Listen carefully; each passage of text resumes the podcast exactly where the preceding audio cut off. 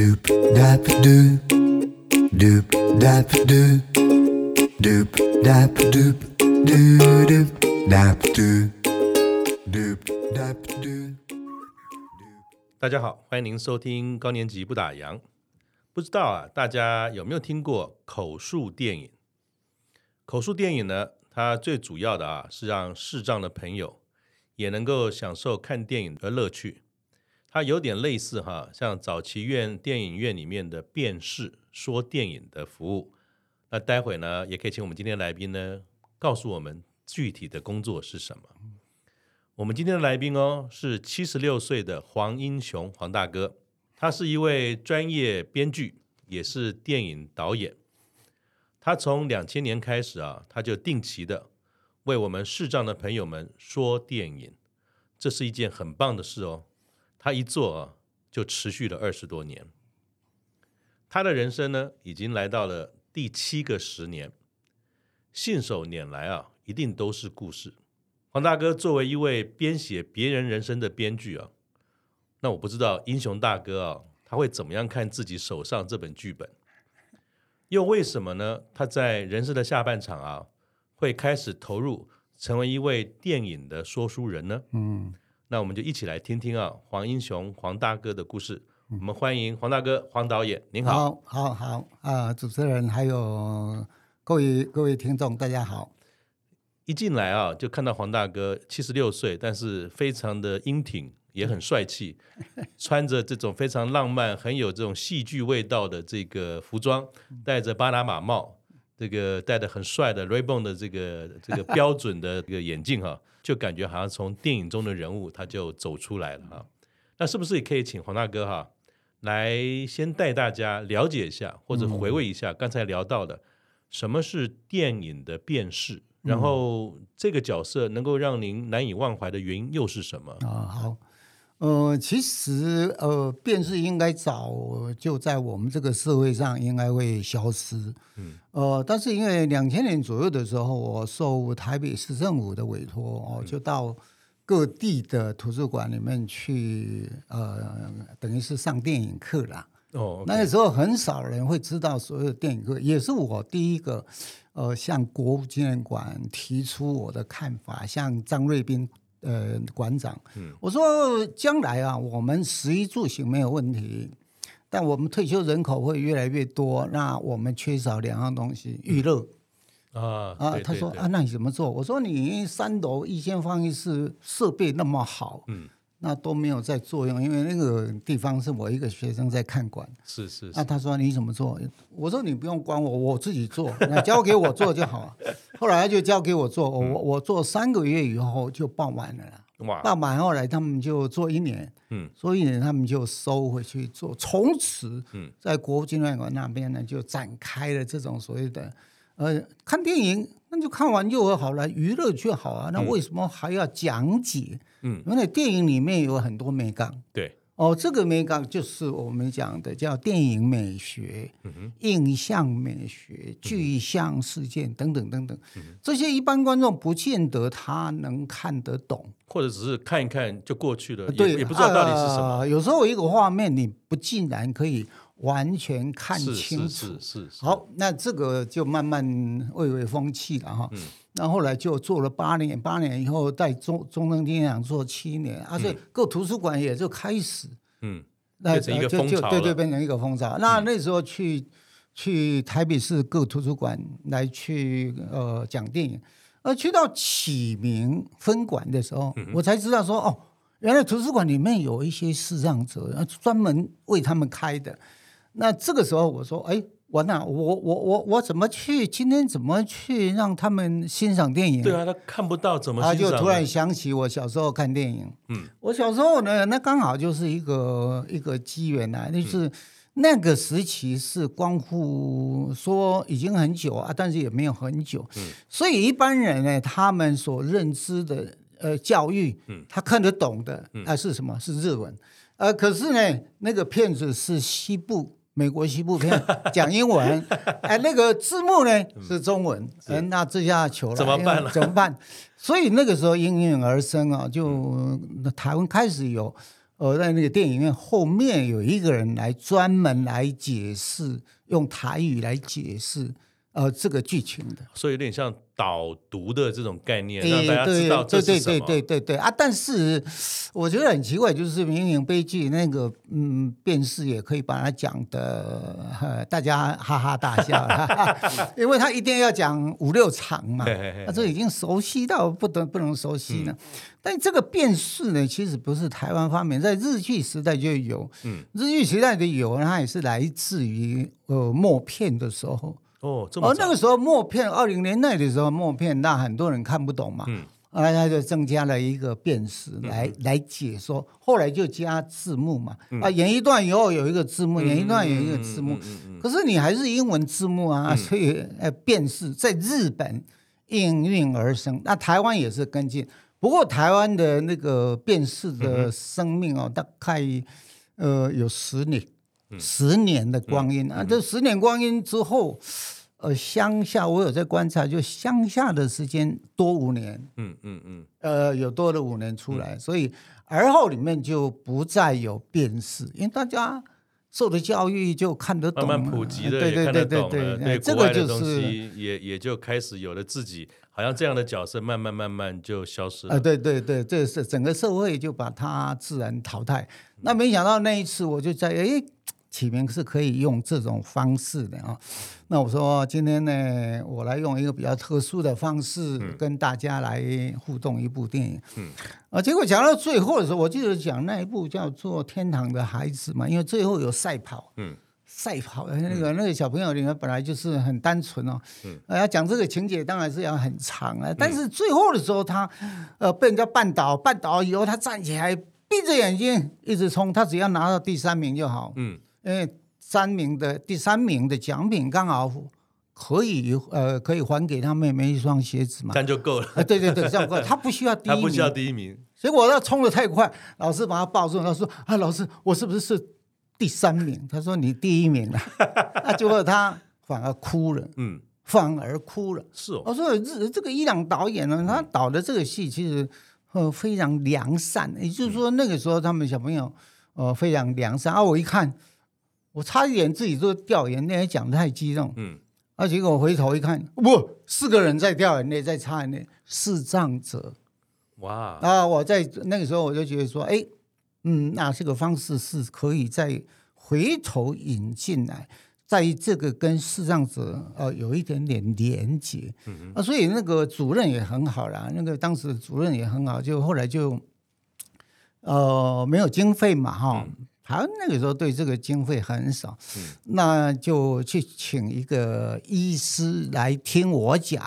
哎、嗯，那一次，呃，讲完以后，那个医师马上开两年的经费给他。好不容易，好棒，嗯，是这样，所以这样展开到现在为止。那后来我当然自己也有呃自己有意的。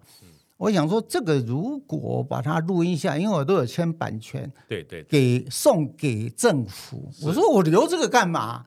没有意思嘛。所以让他们起名呢，呃，自己把它保留下来。所以现在网络上面他们拥有的是一千多部。哇！呃，这个应该是金氏世界纪录，我没有去，没有去。所以这也是英英雄大哥一个动心起念，其实就把怎么讲？把您自己本身的创作变成了是国家的资产，啊、让每个人都来使用。你讲那个创作，啊，这个本本身变是就是一种创作，嗯、另类的创作。嗯，我最近呢就是受文化部吧，嗯，他也要一个叫做友善语言，嗯、啊，他现在现在是让你辨识，他让你讲口述电影没有错。嗯呃，但是他现在要台语，嗯嗯 嗯，这台语在台北就不呃不连贯，哎，台语对我来讲 OK 啊，是是是，没有问题啊。那但是呃南部也没有没有问题，在台北反而不行，不太容易。嗯，对对对，所以这个呃目前来讲有很多很多新的变化。那另外它有一个图书馆，也就是呃国立台湾图书馆，嗯，在中和，嗯，呃在中和，它它的任务就是做什么？哦，就是口述电影要为视障者，这是他主要的任务。哦，所以他一年也主动编差不多台北市就是在他们馆内里面十二场，嗯、另外有五场六场呢是在外县市、嗯、推广到外县市。所以现在其实除了在北部有，其实各个地方也陆陆续续也有这样的服务。呃，比较少，因为因为都是我下去嘛。啊，你你你这个我有做过一次开的训练班呐、啊，嗯嗯，呃，就是那因为我很讲究这这样东西嘛，那要口述一部电影啊，嗯、我都一定要求他们说。哦，你要了解他嘛？啊，了解他，你第一你你要写一个故事大纲，嗯，啊，故事大纲之后，你必须要写出你的感想，嗯，那这样的话要三千字，我规定三千字，嗯嗯，啊，所以那二十多个学生后来就呃，现在是阵亡一半了吧？没有没有没有零 啊，阵亡率那么高，嗯，剩剩下我一个，但很辛苦了，对。真的很辛苦，要一定的专业跟功力才。你看完以后，你还要立刻要把它写出来，写下来。故事大纲九百字，两千一百字，嗯，是呃那个那个故事的导读嘛，呃、这样子，呃，嗯、这个就是当时辩士开始到现在为止呢，嗯、这个起名还是维持一场一个月一场。我自己本人到场，我自己想说，我我来了嘛。那你早上那也也是闲闲没事，那我加一场 免费的，嗯嗯、所以我们有早上下午场，哦、是，对，那上午那一场，呃，也是我免费我自己哇，哎，提供。你你不是只有创作，你自己还演出，而且不只是自己演出，哦、还上下两场，很不容易。哎，哎，对对对，这个口述电影其实还可以，因为我觉得体力还可以的话。你从早上一直口述口述不能停，嗯，口述电影的秘诀是在于你不能停下来啊。哇，那个挑战很大，对不对？啊，以前有说书人嘛，哈、嗯、啊，这个其实很多人说，哎，你不就像说书人一样来？哦，我说说书人那个不一样，因为文字啊，嗯，它印好了，那个摆在那边，我可以讲到这一句的时候，我可以停下来，我可以。引证据的，然后慢慢慢慢，我我这一句停下来，我可以再讲三个小时啊，嗯嗯，嗯啊，就拖到别的地方。嗯，电影不行，电影叫分镜，嗯，哎，这个镜头它不等你呀，要照规矩来啊，这规矩，它有分场分镜啊，然后还有倒叙嘞，嗯嗯，啊，所以那个镜头有时候如果讲到意识流，那怎么办呢？嗯，它只有呃两秒钟，不是。过去，那你根本就来不及讲啊！啊，所以这个时候就考验辩士哦，嗯、他怎么去应对这些东西？那那请教黄大哥，我不晓得说有没有这个可能哈？嗯，因为像我们这样的节目，其实也是以声音为主嘛。对对对对，那也看不到画面。对，那可不可以请黄大哥啊能做一段小小的示范？也就是说，哦、我们现在就在听黄大哥。在讲某一个电影的片段，嗯嗯嗯、然后您在讲的时候，您事先有没有哪些工作要做？哦、然后再讲出来这一段的场景，让我们能够呃怎么讲现身到现场当中，就像您在我们的旁边一样，听您来说一段电影。好好。好我我想我就举那个骑士劳斯基，在一九呃九三年的时候，他有连拍三部影片，它是红蓝白，嗯，这三个是法国国旗嘛，嗯，它的颜色，嗯，呃，他各把它提升出来，蓝色，因为我比如说蓝色，嗯，我们台湾故意把它换成蓝色情挑啦，那其实没情挑了啊。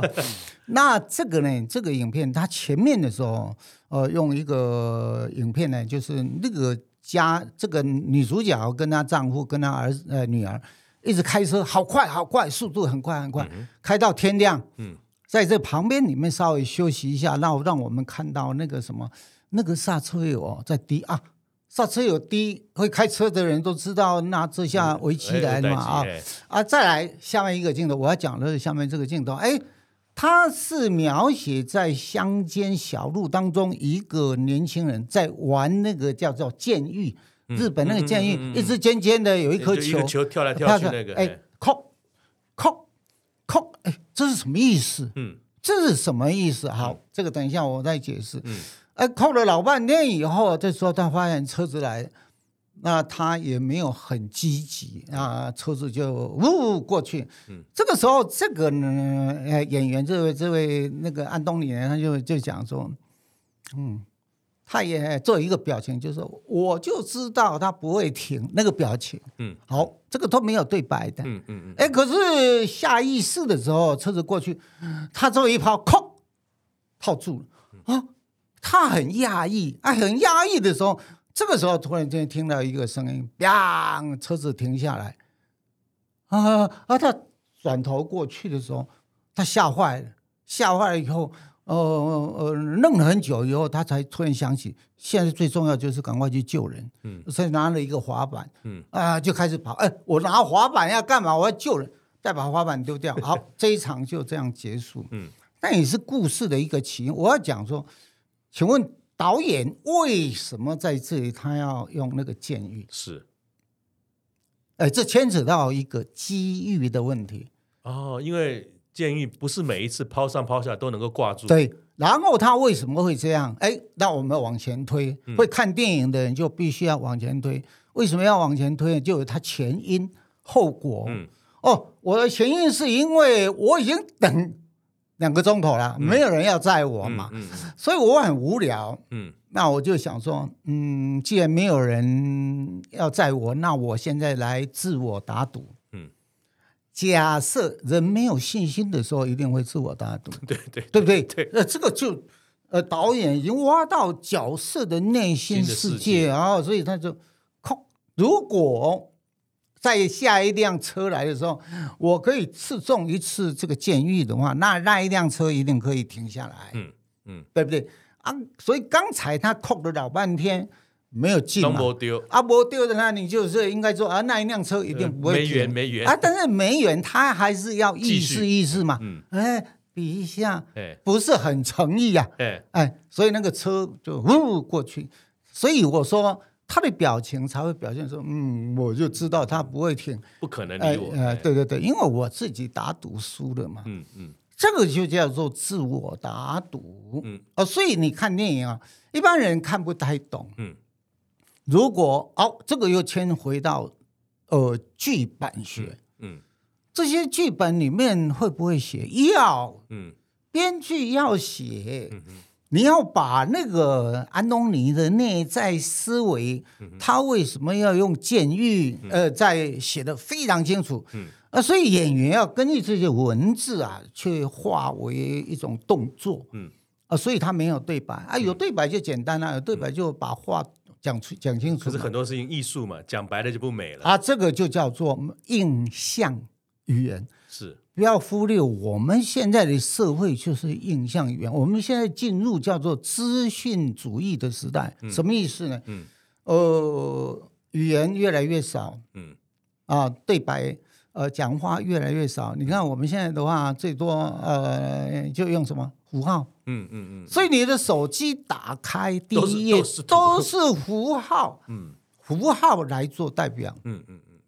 呃，这个就叫做。资讯主义的也其中一个很重要的东西，嗯哼，哎，所以这样的一种呃表达，如果在现场听您在讲这个嗯电影的时候，是电影一边放一边讲吗？啊，不，这当然是啊，电影不能停啊。那像您刚才花那么多时间教我什么是一个印象的这种感觉的语言，那如果是真正在现场的话。您会怎么样说这一段？呃，当然就是会把那个呃呃他自我打赌的事情先讲好，但是后面会不足的地方，嗯、会不足的地方啊，我会找空隙，比较没有意义的一个画面的时候，我再回头来去解释，解释什么？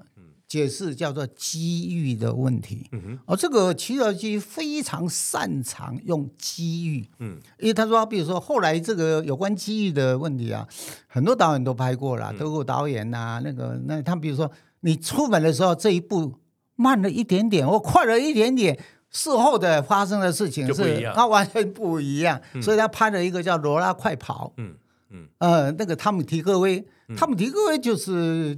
一九九九年的时候，拍了一部轰动全世界，也是他们非常卖座的一部电影，叫呃叫做什么？叫做呃呃的那个《罗拉快跑》。嗯，《罗拉快跑》演三段，嗯，通通从他家里出去，嗯啊，都是一样。但是那前面啊有一个男的，呃，就搞他嘛，嗯、要不就假哦弄出去让他扮一下子，但后面三个结局完全不一样。那请请问黄大哥，嗯，口述电影是？任何一种电影都可以做吗？还是说它会有一些特定的限制或者是说选择吗？当然，呃，依照目前来讲，哈，我好像没有什么选择的余地啊。为什么？嗯、因为人家给我什么影片，因为你要公开播放啊，是要公播版的。对，我曾经得过 Keep Walking 啊、嗯、，Keep Walking 第第六届，嗯，那，第六届他有赞助我，所以我才能训练他们二十几个人，我给他们。呃，演出费用，演出费用哈，啊，所以但是后来没钱了以后，大家都跑光了嘛，啊，但是这个没有关系，这个本来就是我觉得很正常了，嗯、啊，所以后后面的话，这些的话，呃，会会这样子去，比如说你要把这些影像里面来去做一个完整上面的一种呈现呢，这个可能必须要去用一点点自己的一种所谓对剧本，嗯。或者印象美学哦，所以我常常上课的时候会会教这一些东西，是是，希望他们能够认知上什么叫印象美学啊。编剧，我刚才讲说，编剧非常重要。有人说我剧本写的很好，可是你没有帮导演设计那个印象演，导演会觉得平平的，没意思。因为我也要有时候要需要有一些道具，你可以让我拍一个道具，嗯。哦，让我比如说那个越来越爱你那个，呃，那不是一个音乐剧吗？嗯，那两个最后分手，在中场的时候，两个分分手，中间的那一场的时候分手。哎，本来要见面呢，好久没见面啊，他用两个印象语言。我在空大的时候为校长他们那些老师来讲这一场的时候，我特别把这一场举出来啊。我说你看看这个他的那个呃两个事情，一个就是。烤那个苹果派烤焦了，嗯，这个叫搞砸了。嗯嗯。第二，他们在放那个黑胶唱片，已经放完了，还在扣扣扣，叫做没戏唱，大家笑的要死。啊，你说这个是不是真的是印象？确实啊。嗯嗯。导演就是刻意放在这里，嗯、啊，你看得懂的人，其实并不太多，嗯嗯嗯，真的不太多，嗯、所以要写这些，要收集很多很多的资料，而而且我们是身为一个编剧的话，呃，你的剧本如果可以获得一个导演的赏识，那你一定要加很多的印象，导演看这这个以后，哦。太棒了！为什么他让我不必再花费更多的心思来这次用相同的印象？嗯，就是有时候我会称为美学，印象美学，因为电影是用看的，是，是吧？但是要把一个印象美学用说的说出来，就我所知道。是不是也有口述种子语言这样的培训呢？呃，当然有了。我我那在那个时候就有，我这次也有训练啊。但是，呃，并不见得大家会那么有秩序、有耐心的去为一件事情彻底完成。这是我目前碰到的瓶颈。因为那，那如果想参加的话啊。想要怎么参加呢？如果想参加，呃，没有，其实都没有，没有那种设定规则。嗯，呃，就是说，如果今刚好有举办，哎，大家，嗯，我这次还免费啊。嗯。啊，免费啊！那这些讯息在哪里可以看得到？嗯，其实只有我在我自己的 line 了。下次用你们这边来广告一下，我看也好啊也好啊，也好啊。哎，对对对对。所以，所以目前为止，这样的一个种子学员的培训，其实黄大哥是有在做。哎，对对。但是都比较像是怎么讲？这种关门弟子，这在自己的一种 一种训练，并没有真正对外。也另外刚才你提到，其实你也有试着去培训。但是训练的过程要求专业蛮高的，所以大家可能都打了退堂鼓了。啊，对对对，这个是我想，呃，应该还是有很多很多。我知道，我知道，我看是，哎，他还是很有兴趣。是啊，是啊。可是，一下子啊，比如说花莲有视障者协会，两个视障者，嗯，就拼老命想要学。他认为说我看不见，但是我我是重度。呃，视障，那我应该还可以用一样东西来成为我的职业嘛？啊，所以，呃，我就下去教他们啊，教他们以后，现在他们好像也在呃招生，嗯、我就是说，希望我教他们那一套，他们希望能够把它，嗯，嗯，把它表现出来啊。我说乐观其成啊。所以，所以老师其实也是寻找有心人了啊，对啊，愿意学，你也愿意教，只是。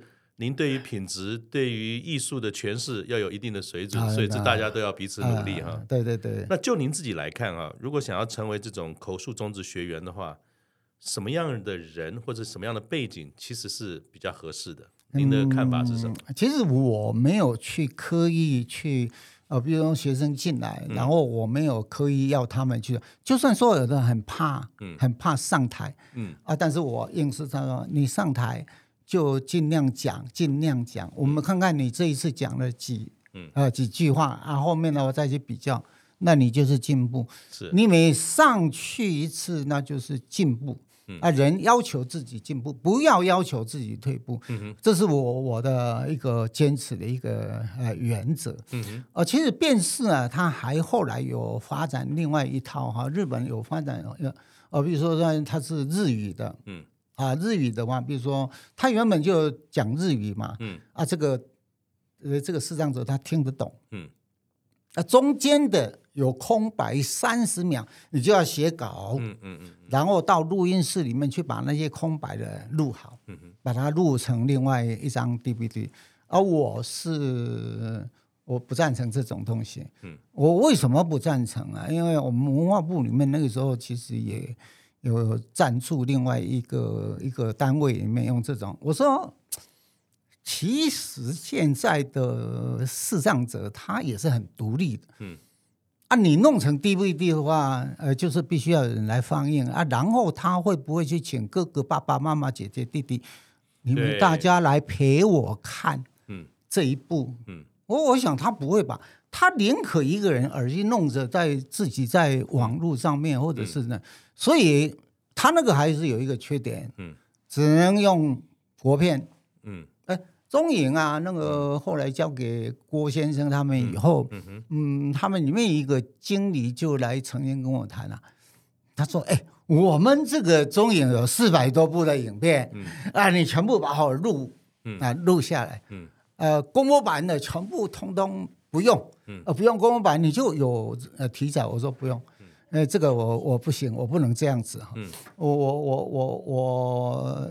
主要的还是要各国各国的呃那个要让他们了解风土民情啊，所以你在口述的时候，你必须还要把那个背景啊风光都要能够通通对啊。如果他有什么基本上的一种文化，嗯，那你就必须要把那个文化还特别要引申。是。哦，这个里面的东西太多，包含太多了。是呃，比如说我过几天会去嗯彰化。彰化文化文化局，那他们呃请我讲那个当樱花盛开，那里面就有一种叫做舞踏，嗯，舞踏舞踏就是那些人呐、啊，呃脸全部衣服穿的很少啊，但全身都涂白，嗯，啊涂白以后再跳，慢慢的跳啊，然后都在地上好像在翻滚，翻滚，然后很痛苦。其实那个叫做呃那个土方巽发明的一种舞蹈。嗯，呃，我们称为叫舞踏，嗯，而舞踏其实叫做死亡之舞，嗯哼，像这种的话，你就要介绍，呃，这个是第二次世界大战以后才日本才研发出的农夫之舞，它跟土地，呃，事实上是有关系，嗯哼，所以这个就是这个影片里面多出来的，嗯哼，所以里面有太多太多太多的东西，呃，这是我只举其中一个例子，所以真的要能够做得好。除了有心之外，自己还要把心打开，对各个方方面面的新的知识、文化、艺术、历史都要很多的琢磨嘛。哎，对对，多多少少这，所以其实这也是呃，我愿意乐此不疲的一个很重要的原因。为什么教学相长嘛？我们也从中不容易，不容易。您您像这个领域的专家，您到了七十六岁还很谦虚的说，还是在教学相长，这个是令人佩服。没有、啊，那黄大哥请教你一下哈，嗯，看你刚才讲到这种剧。电影艺术就眉飞色舞、笑容满面哈。那我可不可以请教你一下？想当年哈，你是怎么样进入到编剧啊、导演这样的工作领域的？哦，在当时里面是因为从学校毕业以后，我我就是在学校里面就是编导嘛。我们有分编导、表演、化妆、舞台、灯光。那我选选选修的就是，其实我最早的小时候的愿望是当画家。那跟跟那个前昨天呢，前几天才去国父纪念馆那边，那跟跟一个同学，那个女那个同学都会成了画家了啊，然后我去参观，那我我跟一个同学相约，我们两个去考师大啊，都没考上了，然后、嗯啊、后来就不知道自己的兴趣，但是这个兴趣是藏在心中，而自己也没有长辈教你说你应该要怎么样。后来，呃，就在这个呃编剧还有在电影上面，哎，发觉他其中的那个乐趣啊。嗯、那后来就毕业以后，我其实还不决定说我一定要去。要去干嘛？啊啊！去做这个编导，嗯，所以才会跟呃被黑泽明一句话，嗯，呃，电影当中的一句话，你看一句话会影响一个人。他说了什么？他说了，他说你你为什么要离职呢？你现在年轻人为什么要离职啊？我要去玩具玩具工厂工作，因为我要做一件让人快乐的事情。呃，这句话来打动我，我也要去做。呃，让小朋友快乐的事啊，我就是开玩具工厂，结果所以你还开过玩具工厂？我我我我赔了一塌糊涂啊，真的赔得一塌糊涂。后来才死心，因为我不是做生意的料，我对数字的概念完全没有那个任何的想法，所以人家说什么我就什么。那结果后来还是回到这个呃这个这个领域里面。那那时候三台，嗯，所以在三台当中里面呢啊，哎。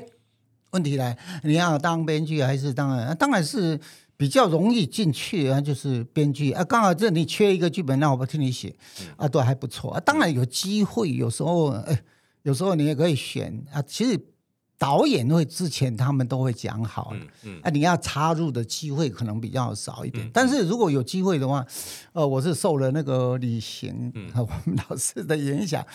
他是拍《风从哪里来的》时候，呃，就是在那个垦丁嘛，垦丁啊，垦丁那个时候有马场。那结果他们拍的时候，好在大家都有想到说，哎，要挖一些坑洞哦，以 避免危险。为什么马你没有办法控制嘛？乱跑。对对对对，突然哦发马疯的时候，哇，那个真的是马就狂奔过来，那摄影师啊谁啊，所有的通通通。在挖好的洞里面跳下去，就跟打仗时候伞兵哥一样。对对对对对，咚咚咚咚咚咚咚，好，危机解除，危机解除。呃，那个李行讲了一句，他说：“你看看，我们在这边出生入死啊，编剧在家里只写四个字啊，呃，叫做万马奔腾 啊。”这就是我说最有趣，最有趣。我要选编剧，啊，价钱一样嘛。哎，在电视里面的价钱，嗯，事实上是一样的。嗯嗯，所以编剧。导演他的价码差不多，所以英雄大哥就做了一个伟大的决定啊！与其被马撞，钱又一样，我还是写万马奔腾 四个字就赚钱。当然啦，那也有有渊源，因为那个时候刚好华视嗯第一集第一他们要，因为他输给那个中视有一个锦绣剧坊啊，很久很久很久，然后后来那个呃。传播公司的老板啊，赵赵老板在那个华视前面碰到我说：“哎，晚上来我那边。”嗯，啊，后来我去了，我说到底要做什么？他们说他们有一档新戏，就是后来的《刘伯温传奇》哦。啊，《刘伯温传奇》之后说：“哎，你帮我写第一集看看。”嗯，啊，其实哦，后来才知道他要请三个人写。嗯，呃，如果知道要比稿，我真的是不想写啊。我就写了写，哎，好在我那一稿是嗯。被选上，嗯嗯。啊，所以让他那种，哎呀，后面都是你写的，嗯，好，我就开始写，一个礼拜一集，哎，哇，啊，就开始写写写，后来把这个模式哎放到哪里？包青天，哦，啊，所以让华视哦，让华视赚十三年呐，哇，对呀，当然后来就这个也不好，有时候戏哦，你很卖座，那大家一直执迷在这个戏里面，那这种不会进步了，就没有新的创造出来，当然是啊，所以后来就。你看看那个后来就变成本土剧嘛，嗯，本土剧，本土剧，呃，大家说，哎，本土剧，我一看到谁，哎，这个是龙少华啊，这一台也是龙少啊，这一台也是龙少，我说完蛋了，哎，快要结束了，已经泛滥，啊，快快要结束，果然后来就被。呃，那个现在的偶像剧取代，取代掉，对对对，所以它其实它是有一个波动，嗯，呃，编剧里面其实也是要跟社会的脉动结合，呃，要拿最新的，嗯、拿最新的，呃，所以，所以我上的那个，我也在教编剧班嘛，嗯，那编剧班很多的那个呃女孩子啊，她们都要三立去，三立他会招生，嗯，哎，一一个月差不多三万块钱左右，嗯。嗯啊，他说你多写就会多报，其实没有办法，他东扣西扣就 扣回来，还是三万。然后很有趣的一件事情，像您这样一生都在戏剧这个行业里面啊、哦，到了六十七岁哦，六十七岁哦，嗯，您还拍了一个首部电影叫《台北物语》啊。哦，我们知道说这个电影其实有很多的争议，然后我相信对你来讲也是很大胆的决定的。为什么在六十七岁了？都已经被气炸了，嗯，还做这件事？没有，那其实是有缘嘛。因为以前其实有哎，很多人会跟我讲，哎，你要不要拍电影？我说要，好啊，来啊。没，而且我就没消息 啊。这个倒是说，哎，呃呃呃，我我我们来拍一部影片。我说好啊，我立刻拿一个本子给他嘛。那他当然是很外行了，很外行。那我我们决定拍的时候。拍了没有几场以后，我说这个灯光不行啊！你那灯光要怎么样？人要多少个人？然后这些还有摄影师哦，还要有一个跟焦师，他根本没有啊！啊，那个镜头换来换去，我这样作业太慢了。嗯，啊，结果那弄下来的话，他说那这样不就是要花好差不多将一千万两千？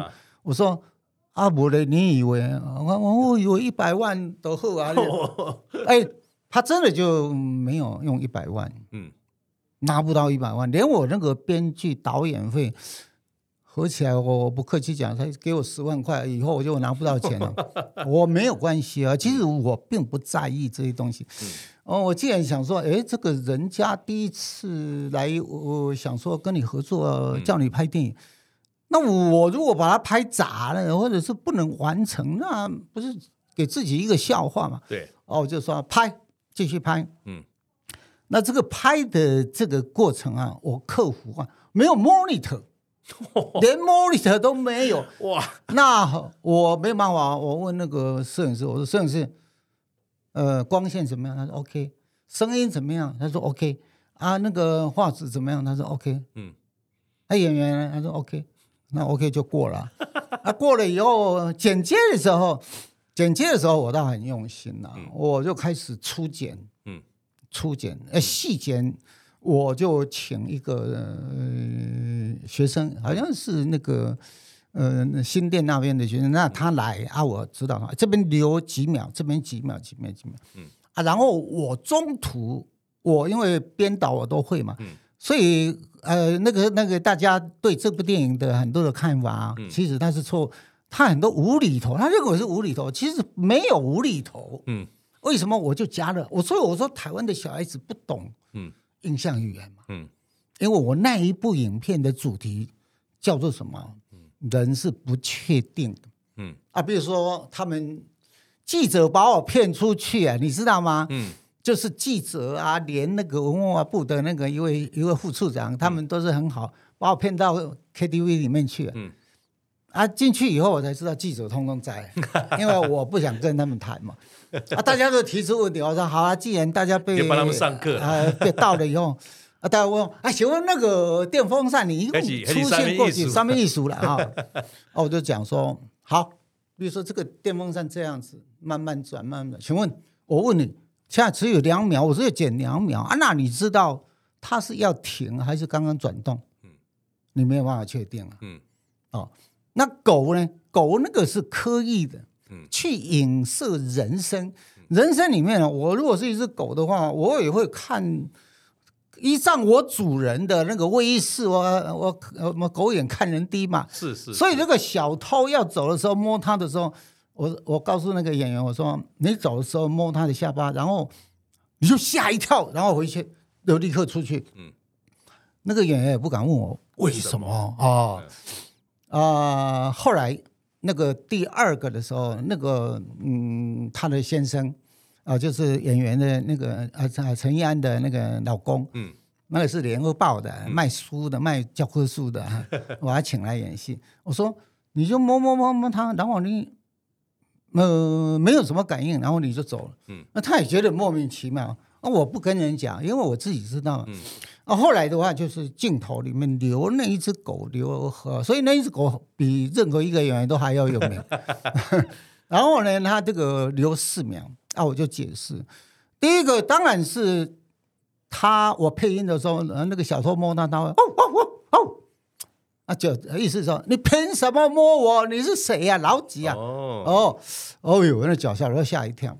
然后那个主人是好像被被遭罪的嘛，嗯、那你进去我摸你那个狗，我们配音的是这样配，嗯嗯哦嗯嗯哦，你是你是我半个主人，我要废你也不是，不废你也不是，就卖你点面子，哎、就是这样子啊。到最后留那一只狗在那嗯嗯嗯哀鸣，你说。我当狗实在是很歹命了，那个记者才笑得一塌糊涂，所以才看得懂你当中的奥妙。哦，这个其实我不讲，我后来现在每年都还会演一次的。嗯嗯嗯。哦，他们叫做那个粉丝团，都是在端午节的时候会去演一次。哦 okay、啊，那个学生哦，有时候我有时候去参加那个导演场啊，然后他们会问我嘛。嗯。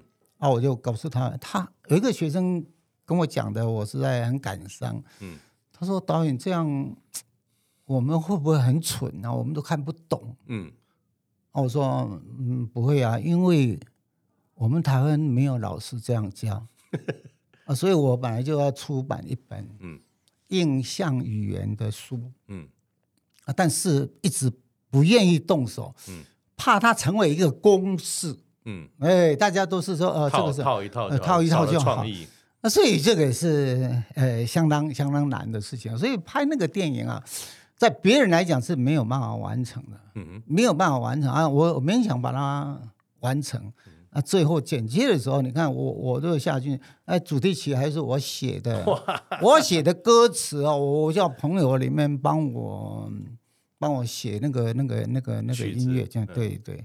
啊，所以还还请一个人来演唱阿美族的。哎，那那您六十七岁拍的这部电影，你满意吗？还是你会觉得说，如果有机会，说不定七十七岁也想再试一个别的创作？呃，其实有啦，我有一直想要用其他的影片，呃呃，继续拍的，比如说有一部叫做《我们好像错过了烟火》，嗯，呃，当然你。呃，要拍的话，除非是有有一些背后的金主愿意真的赞助，嗯，呃，要不然的话，你唯一的出路就是请文化部，嗯、文化部，他的电影事业处里面去赞助你。嗯，那赞助你，我是有资格申请，呃，但是他的申请都申请不到，嗯嗯，呃，申请不到了。嗯、他的他说，呃，你年纪太大，应该给年轻人的。嗯、我我心里想说，呃。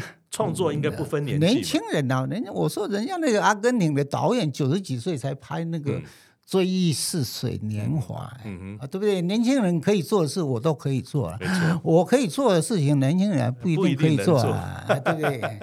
嗯，那冲着你这句话，嗯，你看您七十几岁了，从您刚才讲话的过程，整个这个诶做这些事情的方法有条有有理，六十七岁还拍了一部很棒的电影。那你到现在是不是行事力还是满满？那满满的。那你都在忙些什么？哦，就上课啊，上课之外也写剧本啊、呃。我现在的剧本啊，其实转向你可能想象不到，我在写布袋戏哦啊呃，所以云林县啊，最近在演出，在比赛。呃，其中里面有少年组有一部剧本是我帮他们写，哇！呃，七品县官沈天子，啊，这个有趣，好有趣。然后另外有一个就是呃，呃，大人他爸爸他爸爸的就是呃玉随香，嗯，啊、呃，就是那个古典的，通通都是新编的，我帮他们新编的。去年。啊，去年他们主力在儿童剧啊，那个呃，那个叫做阿秋啊，有大哥啊，我那个还拿过全全国第一名。哇，所以刚才提到说七十多岁的导演，人家说是不是把机会给年轻人？啊，但是 事实上，他没有人要写。事实上，黄大哥一直在忙着创作，而且。能动能静，能中能西，嗯、能传统能现代，我想这个是非常的不容易啊。啊对啊，对，对。那我也相信说，您之所以会有这么多的创造力，应该也跟您本身七十六岁了，充满了活力跟行动力啊有关系。啊、呃，这个当然是。那你的秘诀是什么？让你的身体状况保持那么的棒？呃、没有没有没有啊，那因为我也许我年轻的时候就十几岁就开始打拳，就在国军那里打拳。哦我在那边打的的太极拳。哇！因为我是低传的陈家沟第十九代弟子。哇！嗯，我们老师是十八代的，从陈家沟那边过来的，所以来那陈家沟过来的老师大概只有五位了。嗯，哎，那我们老师是其中一位。那另外学呃太极拳，我陈氏的小家、老家、炮捶，那个我都有学啊。当然现在都在国纪念馆打嘛，所以才会有姻缘。我说很多的事情是互相互相牵连的嘛。对，华视也就在那附近。对对对对对对对啊！然后就想说。呃，拍完电影以后，我就我让学生去经营那个、那个、那个呃空地啊。嗯。那我想说，我还是把其他的体力放在，比如说最近里面晚上晚上我要去社大呃教唯识学。哇，你真忙啊！唯识学很多人不知道的，嗯、那其实我觉得说，呃，中国自古以来。很多的伟人创作的东西，嗯、我觉得唐玄奘就写了一本叫《成唯识论》，嗯，啊，他叫做法相唯识宗。这虽然是有一点佛教宗教的意味，嗯、可是他究竟在讲什么？我其实我最近碰到的有一个很大的难题啊，比如说你这种年龄，很多人生病住院，嗯、或者是他会碰到什么心灵上的一种困扰，嗯，啊，其实我有在三个地方讲唯识学了，嗯。中正纪念堂、国纪念馆，还有松山社大。嗯、哼那这些学生呢？那他们对我已经都是几十年，我们传递的东西都已经超过几十年。哇！另外还有一个听障，嗯、晚上哦，今天晚上会有一个听障者，嗯、然后社会局派两个一男一女啊，嗯、在旁边打字打快的，嚯嚯，那个人飞快啊！嗯、我讲他把我讲的话，对对对他就看。要不然他听不到嘛。嗯嗯嗯嗯哦，但是我有让他帮他留一个赖啦，嗯、他就问问我很多问题。嗯。啊，比如说他前天问我一个问题，他说：“呃，老师，你有真的有看清楚了日后要怎么死？比如说面对怎么死亡吗？面对什么？”对啊，就面对的年老这件事。对啊。老师的看法是什么？然后我就告诉他说，唯识学里面告诉我们说，我们人本来有一个，每个人都有啦，有一个第八识的心。那是从无始以来就一直在的，但是它不在三界，它在三界外啊。但是后来我们有念头以后，我们就生出第七识，那我们就生在这个呃这个六层当中。你看看，我们眼睛一睁开，我们会做什么？会做决定。嗯，你开始有决定，你就有选择，有选择，心就开始浮动。你一定选择好的。嗯。啊，不选择坏的，你买东西你会买一个比较烂的苹果，不可能。趋吉避凶嘛。对对对对，然后这些的话就影响到你的呃这个人生里面呢。哎，奇怪，你为什么长成样子？我这个长成这个样子，嗯、习气种子也。习气种子啊，习气种子谁给你的？你自己呀、啊。养成一个习惯以后，你这个习气种子就会。呃，让你变成是男的、女的，长相怎么样，等等等等等等等等。啊，这个其实是整个佛学啊，它是有一个串联性的。了解这些以后，你对很多的事情都可以看得非常非常非常开。嗯哼。呃，所以这个是我后续在，其实也不，已经差不多二十多年了。嗯。呃，二十几年，应该从我父亲。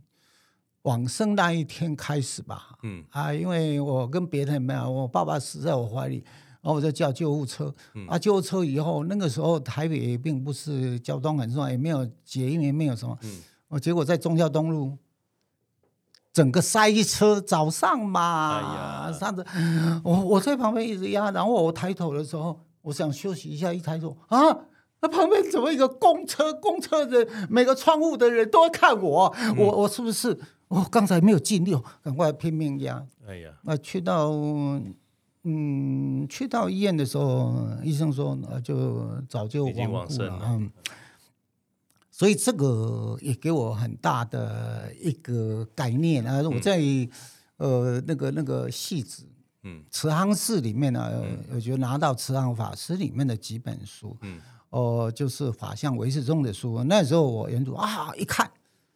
喜欢的不得了，从此我大概哦，你说我很忙，我其实用一倍、嗯、一半的时间是在研究这件事。呃，对对，是呃，就是在这个领域当中里面，啊，所以呃，所以本来是想说，呃，能够再有一个更大的一个场地，但是我想就这样就好了啦。人生里面，如果去了解到一个事情的一个脉络和中心，而且它的原理，人生的一种道理，好像路早就已经帮你开拓好了。所以过去心、现在心、未来心，其实只有现在心，没有过去和未来的。把握当下，就是当下，当下其实就是当下。所以我我常常问他们说：“你们会不会想说，你下辈子如果你相信轮回，那你你你会觉得你是会长得怎么样？” 我说：“你不用怀疑，就你现在这个样子。”被编了。哎，对了，对，都对说，哎，前辈子呢？哎，哎，一样不用怀疑，大概就是这样子。所以人生里面，其实看开了以后，我们会有很多。呃，不一样的那个、那个、那个，你说那智慧也好，哎，很奇特的。嗯、到了一个阶段以后，你本来很多经书是看不懂，有一天你就豁然，哎，突然间豁然而开，怎么看？哎，很亲切。嗯嗯，对。所以我现在的大概跟这一班连续三班的这个，已经都是差不多二十几年的学生，他们程度都非常好，嗯，非常高，嗯哼。哦，这是我比较。呃，感觉上很欣慰的啊、呃，这个是。那最后请教黄大哥哈，对，像您一路走来还是这么忙，到了七十六岁了，你对退休会有什么看法吗？啊，呃，在我的字典里没有退休两个字啦，啊、永远永远的，所以我会退休的话，早就退休了，是，啊、呃，不可能有退休，人绝对不要退休，嗯，为什么呢？啊，哪怕你说呃我没工作做啊，你就勤劳去做一件事情，那就是你的工作。嗯，你每天你们在公园里面去捡垃圾，那就是一个工作，那怎么不是呢？哦、呃，那我是机缘还不错，奇怪到那个地方就有，呃，慢慢的开拓，从这个开始以后，电影。啊，所以去讲，你看我怎么突然之间去中正纪念堂讲课，是因为那个处长，我这边讲电影讲七年嘛，还跟一个蔡老师，呃，就是要去彰化那个蔡老师，他他很呃碰到贵人，他出钱出力啊，然后他说啊，黄老师，你除了讲电影，你还会什么？我讲唯识学，他也他也他说什么是唯识学？那我说就是这样这样，哎，那反正叫秘书说开课，那靠在现在，嗯。所以这一切啊，一切人，你只要想做啊，我真的是想要做这个，或者有兴趣，你的兴味在什么地方？要找出自己的兴味，让自己不会感觉到疲倦。你找到兴味的时候，那个疲倦就会抛之呃九霄云外，然后你就乐此不疲。嗯哼，啊啊，不必跑到那个什么要赚更多的钱，跑到股市里面，那个不叫工作了。嗯。你真的要做一些比较有意义的一种事情，只要你要啊，要不然我怎么会发愿说我要为视障者口述一千步？是在当时里面的那是一个愿望。嗯，那其实我我跟你讲，早就超过了了。是，那超过了以后，我为什么不停？呃，不能啊，这是呃，我现在是不是定两千步？我说不给自己定一个目标，就是做就对了，就是做，哎，就你只要活一天，你就做一天。嗯哼，太棒了，呃，这个就是我的人生观，没有退休了，不能有退休。谢谢，谢谢黄大哥。嗯，从他刚才开朗的这种说明，完整而专业的辨识，发愿为我们视障的朋友说电影，其实他就讲了一句话。也是我们今天最大的收获。只要你喜欢，活在当下，做就对了。谢谢黄大哥。高年级不打烊，工商时间。很多研究显示啊，熟龄朋友养宠物，不仅呢可以填补子女成长离巢后的失落感，对于老年痴呆啊，还有认知退化都有显著的帮助哦。可是啊，到底要不要养宠物？你是不是还有不少的犹豫呢？一零四高年级的故事半桌系列课程，将在十二月一号邀请拼图喵中途之家的创办人陈仁祥来和大家聊聊他与猫结缘的故事。活动举办的地点呢，就在猫咪中途咖啡厅里面。现场呢，有许多等待领养又亲人的猫咪，欢迎想养宠物，尤其想要养啊这个猫咪的听众朋友来认识宠物，接触猫咪。享受呢被猫包围的幸福，有兴趣的朋友啊，可以参考本集节目说明栏的课程连接，里面有详细的说明哦。